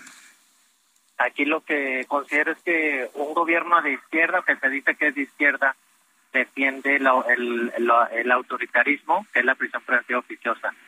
La Corte Interamericana de Derechos Humanos, en el caso de Daniel García, que lo estuvo, fue la audiencia pública este viernes pasado, eh, la Corte Interamericana va a sancionar a México por tener esta figura. Y México es uno de los únicos países que tiene la figura de prisión preventiva automática en la Constitución creo que el presidente y la jefa de gobierno no deben de estar interfiriendo con la independencia de la Suprema Corte, porque la Suprema Corte debe decidir con base a los estándares de derechos humanos, de los cuales México es parte por ser parte de la convención. Y la y la convención es muy clara. Eh, el sistema interamericano no permite la prisión preventiva automática y así es como la Corte debe decidir. Pero bueno, finalmente eh, no voy a personalizar, pero sabemos que quienes integran esta nueva forma de gobierno, y entre comillas nueva forma de gobierno, pues consideran que esta es una forma para mantener a raya al crimen, pero pues eh, esto es, va en clara violación a la presunción de inocencia. Eh, ¿Por qué insisten tanto en esta prisión preventiva oficiosa si violenta la presunción de inocencia? ¿No es, dar su, no es algo incongruente en principio? Sí, claro, es la prisión preventiva automática es incongruente con la presunción de inocencia. Y lo que el debate ahorita no es que, o sea, el gobierno federal y el, de la Ciudad de México han estado engañando al público porque sus comunicados están diciendo que van a eliminar la figura de la prisión preventiva y eso no es correcto, eso no es verdad. Lo que está en debate es si la parte oficiosa, es decir, si la decisión de imponer prisión preventiva es en automático o no. ¿A qué me refiero con esto? A que eh, ahorita en la Constitución, por esta serie de delitos, cuando es oficiosa significa que únicamente por haber sido señalado por un delito que está contenido en la lista de la Constitución, en automático el juez debe imponer prisión preventiva y no permite o no no da a luz a que exista una un debate con la defensa. Lo que eso es lo que viola la presunción de inocencia. La presunción de inocencia establece que debe de haber un debate, que debe de haber un argumento donde se escucha a las dos partes, quien la propone y a la defensa quien va a defender, obviamente. Eh, y ahí es donde viola la, la Constitución a la Convención cuando no permite el debate. Es decir, una, una presión preventiva va a seguir existiendo, pero va a tener que haber un, debate, un análisis de profundidad para ver la conveniencia de aplicar esta figura, pero no es que desaparezca. Exactamente, eh, no, o sea, no, no va a desaparecer, solamente es que exista un debate, que exista una audiencia. ¿No le estaremos dando herramientas a los futuros candidatos rumbo a 2023 y 2024 con, con este debate? O inclusive hasta el presidente de la República ya se quejó de los ministros de la Suprema Corte y dice que se equivocó en sus en su observación con estos ministros que no quieren la transformación que porque están viendo las cosas demasiado constitucionales. A mí me sorprendió esta declaración del día de hoy. ¿Qué opina usted de ella? Es que esa declaración es totalmente antidemocrática. Tenemos un gobierno que quiere ser autoritario eh, y esa declaración del presidente es totalmente antidemocrático y sí debemos estar alarmados porque la, la Suprema Corte está para controlar el poder. Y si, no, y si no tenemos un sistema de contrapesos, entonces tenemos una dictadura, simple y llano. Sí, porque pues está dispuesto a violentar cualquier artículo de la Constitución mexicana y eso es un precedente gravísimo, por decirlo menos, doctor Javier Carrasco. ¿Qué, como ciudadanos, qué podemos hacer ante este, esta situación que estamos viviendo? Pues debemos de exigir al presidente y a los jefes de, al jefe de gobierno, gobernadores o donde vivamos, que se debe de respetar el Estado de Derecho. Para eso tenemos los tres poderes, para eso tenemos una democracia y no podemos vivir en, una, en, un, en un sistema autoritario. El, el priismo de los 70 ya debe de quedar atrás, pero parece que el priismo lo están reviviendo con, la, con esta administración actual. Sí, sin duda, y peor, ¿eh? Porque ahí quienes hemos comparado pues este un gobierno como el de Carlos Salinas de Gortari, en donde no se movía la hoja de un árbol si no lo decidía el presidente. Hoy estamos igual o peor que en esos tiempos, ¿no cree, doctor Carrasco?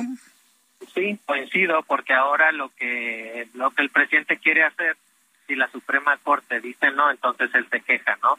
Eh, debe de dejar que la Suprema Corte decida con base a nuestro orden constitucional y de la Convención y pues que cada quien haga lo que le toca. El presidente no debe estar interfiriendo en la decisión de las ministras y los ministros. Bien, pues eh, doctor Javier Carrasco, yo le agradezco mucho estos minutos de análisis para el auditorio del Heraldo Radio. Muchas gracias por su tiempo. Muchas gracias a ustedes. Gracias, hasta luego, que le vaya muy bien. El doctor Javier Carrasco está encendiendo focos de alerta porque el discurso del presidente mexicano se está volviendo antidemocrático. Ahí tiene a los ministros de la Suprema Corte de Justicia haciéndole la barba al presidente para que no se enoje. Hasta poniendo en riesgo su imagen y su prestigio, todos, para que no se enoje el presidente. Y a la primera, en donde es imposible darle la vuelta ante algo tan inconstitucional como esto, como es la, prisión preventiva oficiosa, Ah, entonces el presidente se queja. Ah, es que no quieren la transformación. Ah, es que son antidemocráticos. Poco le faltó para decirles que eran unos fifís y unos conservadores. ¿Cómo se sienten, señores ministros, luego de los calificativos del presidente? ¿Cómo se sienten? No deberían sentirse agraviados, deberían sentirse mucho más liberados. Ministros de la Suprema Corte, todos desde el presidente hasta el último, hasta el más nuevo, deberían sentirse profundamente liberados para decidir en favor de nuestra Carta Magna. Punto. No pedimos más, no pedimos menos como lo dice nuestro invitado del día de hoy, ser un contrapeso, ser un freno a los excesos del Ejecutivo. Son las 7.44 horas del centro de la República Mexicana. Híjole, esta semana ha estado súper densa, muy, muy densa de muchos asuntos. ¿Qué le parece? Le quiero proponer que el fin de semana nos vayamos al cine. Como todos los viernes, saludo con muchísimo gusto a Adriana Fernández, nuestra analista de cine. Adelante, Adriana, qué gusto saludarte. Bienvenida, ¿cómo estás? ¿Qué tal, mi querido Jesús Martín? Ya lista aquí con este fin de semana en Puerta y como dices, vaya semanita que hemos tenido. Vaya semanita. Y sobre todo, y precisamente como mucho trabajo, ¿qué crees? No pude haber ni el chef ni NOP pero yo espero que este fin de semana vea alguna de las dos por lo menos, ¿eh? Te lo prometo. Tus recomendaciones de la semana pasada. Ya te perdí, Adriana. Hola, hola. Te escucho, te escucho. Ya. Ah, sí, Me, sí, ya te escucho. Ok, ok. Sí, no, te decía que vas a hacer la lista más grande con las películas que te voy a decir. A ver, arráncate con la primera recomendación, Adriana.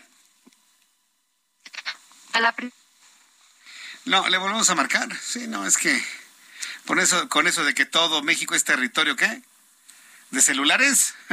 A ver, vamos, ¿qué te parece? ¿Qué te parece si mejor vamos con Roberto San Germán?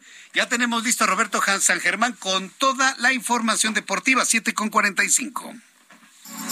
G500, la gasolinera mexicana que le juega limpio tu motor, presenta. Nos vamos a Qatar, nos vamos a Qatar, nos vamos a Qatar, nos vamos a Qatar. Carga en G500, registra el código QR y gana desde combustible, playeras de la selección o hasta un viaje a Qatar 2022. G500, la gasolina oficial de la Selección Nacional de México. Consulta términos y condiciones. Vigencia del 1 de agosto al 30 de septiembre del 2022. Roberto San Germán, quiero saludarte en esta semana. Mira, 5 de 5, ¿eh? Exactamente, mi querido Jesús Martín. Buenas tardes y buenas tardes a toda la gente que nos sintoniza.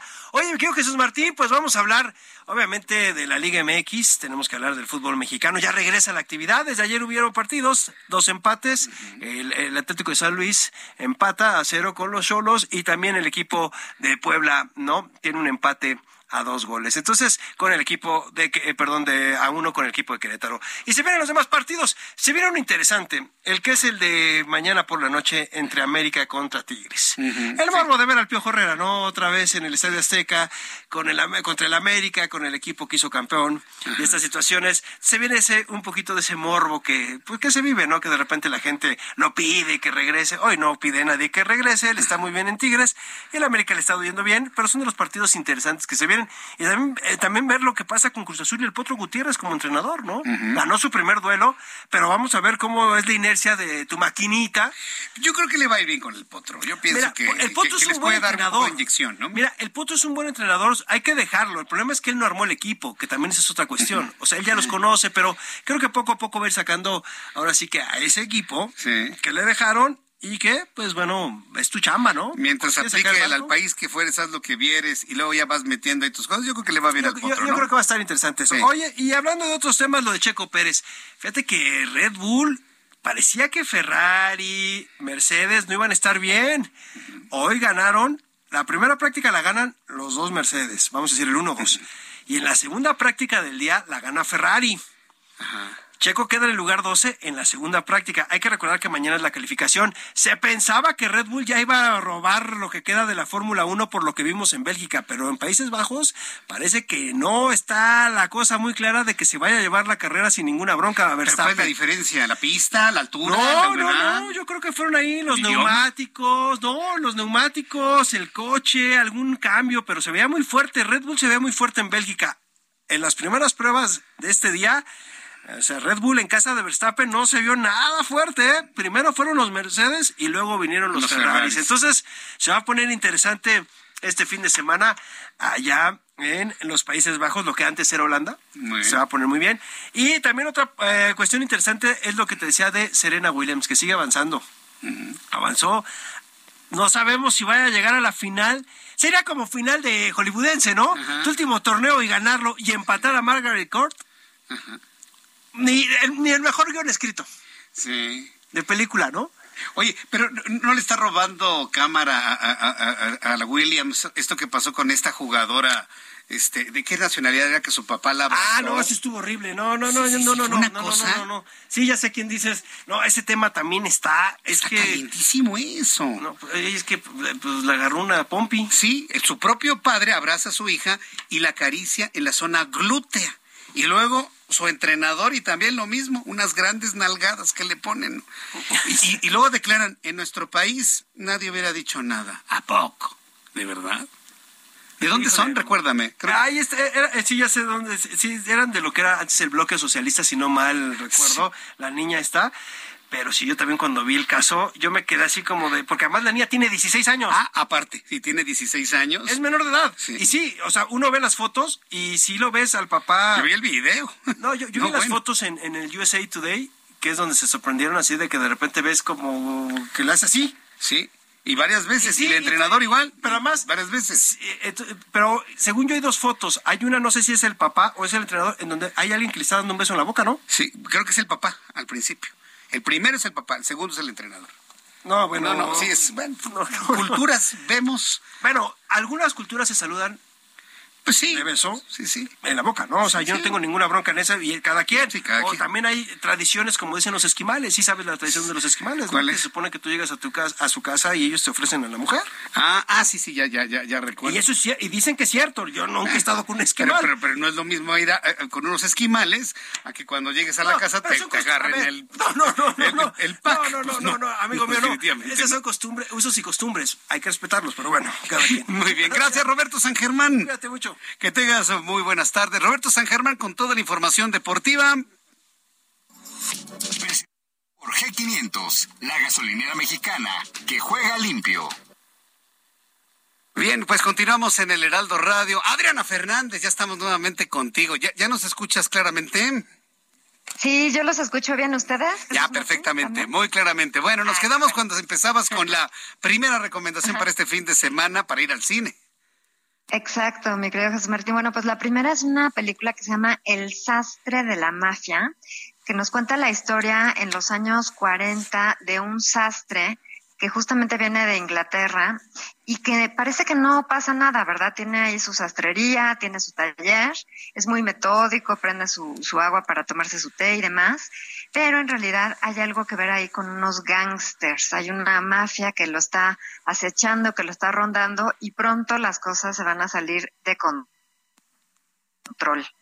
Y fíjate que esta película, Jesús Martín, es muy buena porque te mantiene todo el tiempo atento y sin embargo todo sucede dentro de la sastrería, o sea, nunca salen de allí. Todo podría parecer como una obra de teatro, pero afortunadamente no parece obra de teatro, porque a veces esas películas donde hay mucho diálogo y como que no pasa como que te aburres. Pero aquí, sin embargo, los diálogos son muy buenos, tiene muchos diálogos muy citables y parte de lo que dice el sastre, de hecho, es que la importancia de la ropa, ¿no? Que la ropa habla de ti, que cuando él dice es que no me importa lo que me pongo, entonces eso también quiere decir algo de ti. entonces me pareció una película muy buena, tiene la actuación de Mark Rylance, que es este actor inglés excelente que vimos, por ejemplo, en esta película de Puente de Espías, que sale Tom Hanks, es justamente el espía, ¿verdad? De que sale en esa película. Es un actor de carácter y muy, muy buena esta película de, de eh, El sastre de la mafia y tiene además una buena actuación también Johnny Flynn, que es justamente uno de los gangsters y que es muy volátil, o sea que tiene esta, este juego de roles, ¿no? Por un lado el, el sastre que es como muy contenido, muy serio, y por el otro lado el gángster joven que es completamente eh, pues volátil y además muy violento. Entonces me gustó, me gustó mucho y le voy a dar tres estrellas a El sastre de la mafia. Muy bien, tres estrellas, El sastre de la mafia. Rápidamente con la segunda recomendación para este fin de semana, Adri. Y de volada la segunda recomendación, mi querido Jesús Martín, es una película que también se puede ver, bueno, que de hecho está en cines, en Cinemex, porque no está en la otra, la otra cadena, se llama Lady D y es una recopilación, Jesús Martín, de documentos videográficos sobre Diana de Gales. Es decir, es un documental hecho de puro archivo fotográfico y de puro video sobre Diana de Gales con la vista de, de aquellas, de aquellos años es una reconstrucción, digamos, con testimonios desde la época actual, no, no, no. Todo es a través de videos, incluso caseros, de Diana de Gales. No sabes qué interesante el perfil que nos hacen de Diana de Gales. Muy diferente a lo que hemos visto hasta ahora. No es una actuación, son imágenes de ella realmente ahora. Exacto. A 25 años de su fallecimiento. Así es, a 25 años de su fallecimiento y cómo sigue siendo pues fascinante el, el caso de Diana, ¿no? Cómo sigue intrigando y causando pues esta fascinación, un personaje sin duda pues icónico en más de un sentido. Interesante también la pregunta, ¿Diana fue una víctima o fue una manipuladora? A ver, ah, ah, ¿qué opinan después de ver ese, Hay que verlo. esa película? Muy bien, Adriana. ¿Qué calificación le pones? A este documental de Lady D, que así le pusieron en español, le pongo tres estrellas. Tres estrellas. Bien, Adriana. Tu cuenta de Twitter, por favor es arroba Adriana99, arroba Adriana99. Aquí me pueden escribir con mucho gusto y te deseo, Jesús Martín, un cinematográfico fin de semana. Igualmente para ti. Buen fin de semana. Gracias, Adriana. Que tengas muy buenas noches. Adriana Fernández, nuestra especialista en cine, doctora en historia y coordinadora de la maestría de empresas de entretenimiento de la Universidad Nahuac. Mañana en la mañanera de Jesús Martín a las nueve de la mañana por digitales y lo espero el lunes. Gracias. Buenas noches. Esto fue Heraldo Noticias de la tarde con Jesús Martín Mendoza.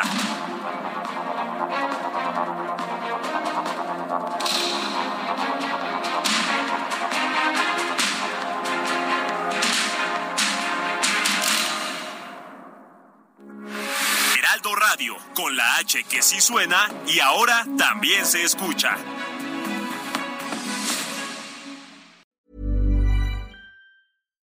Hi, I'm Daniel, founder of Pretty Litter. Cats and cat owners deserve better than any old fashioned litter. That's why I teamed up with scientists and veterinarians to create Pretty Litter. Its innovative crystal formula has superior odor control and weighs up to 80% less than clay litter. Pretty Litter even monitors health by changing colors to help detect early signs of potential illness. It's the world's smartest kitty litter. Go to prettylitter.com and use code ACAST for 20% off your first order and a free cat toy. Terms and conditions apply. See site for details.